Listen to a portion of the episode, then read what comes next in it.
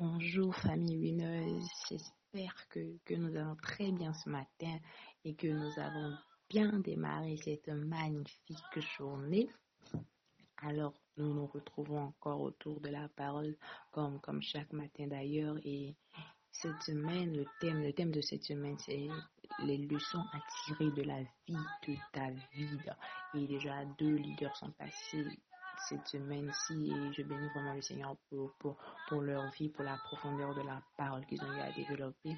Et là maintenant, comme je l'ai dit, nous continuons toujours avec le même thème. Et aujourd'hui, nous allons, considérer une histoire, l'histoire de David et de Goliath que nous connaissons tous.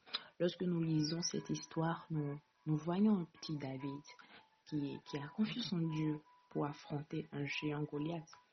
Mais rarement nous nous demandons, mais d'où lui est venue cette confiance-là? Après tout, c'est un petit, mais d'où lui est venue cette confiance? La vérité est que David a appris à faire confiance à Dieu dans sa présence. Amen. Et ce matin, nous allons tirer deux petites leçons de la source de la confiance en Dieu de David. Amen. Euh, la première leçon, c'est qu'il n'y a pas un moment précis pour être dans la présence de Dieu. Il n'y a pas un moment précis pour être dans la présence de Dieu. Le, livre de Samuel qui, nous relate l'histoire de David nous dit qu'il faisait paître le troupeau de son père tout seul. Hum. Le troupeau se trouvait loin de la maison et il était le plus jeune de la famille. Mais pour autant, c'est à lui que la tâche a été confiée. Mais David n'a pas laissé la solitude l'abattre. Il en a fait une occasion de se rapprocher de Dieu. Nous en connaissons aujourd'hui qui, dans, ce même cas, dans cette même situation, auraient laissé leur cœur à la tristesse avec euh, des arguments comme mes parents ne m'aiment pas, mes frères me détestent, mes frères me haïssent, alors je ne suis pas heureux, si, ça, etc., etc. Il y a des périodes comme cela où on se sent abandonné, on est dans la solitude, on est seul, il n'y a personne à en croire, qu'il n'y a personne pour nous soutenir et tout. Mais en fait, on ignore que c'est Dieu lui-même qui a préparé ces temps-là pour nous permettre de passer du temps dans sa présence. Et ce matin, je, prie vraiment que Dieu nous donne la grâce, comme David, de reconnaître ces moments-là, ces moments qu'il a préparés d'avance pour nous, au nom de Jésus. Amen. Et, il n'y a pas de moment précis pour être en intimité avec Dieu. David avait du travail, garder du un troupeau, j'imagine, ça, ça ne doit pas être facile.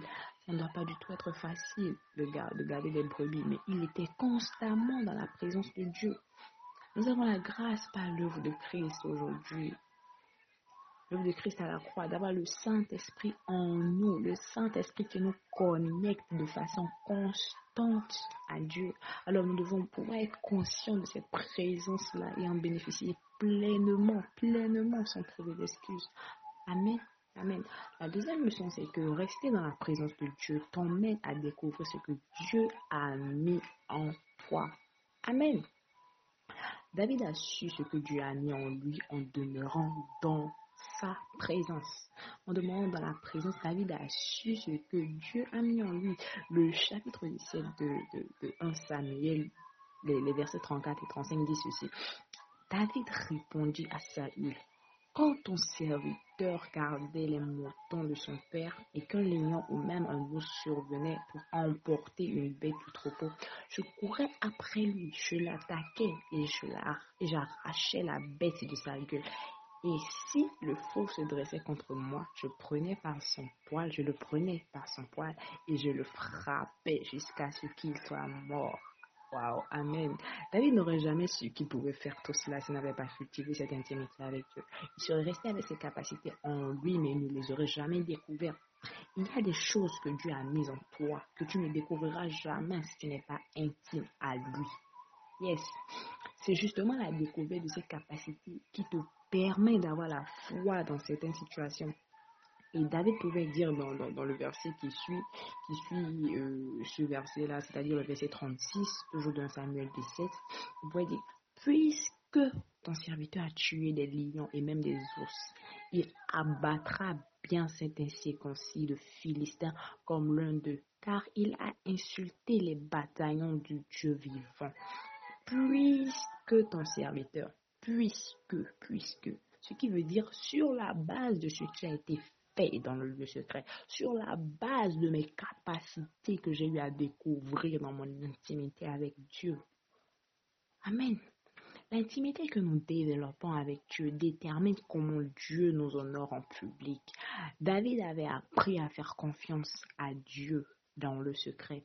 La confiance de Dieu, de David plutôt en Dieu, vient de la révélation en fait de Dieu qu'il a acquise dans le lieu secret. Yes, cette confiance-là vient de cette révélation de Dieu qu'il a eue pendant qu'il était en intimité avec lui.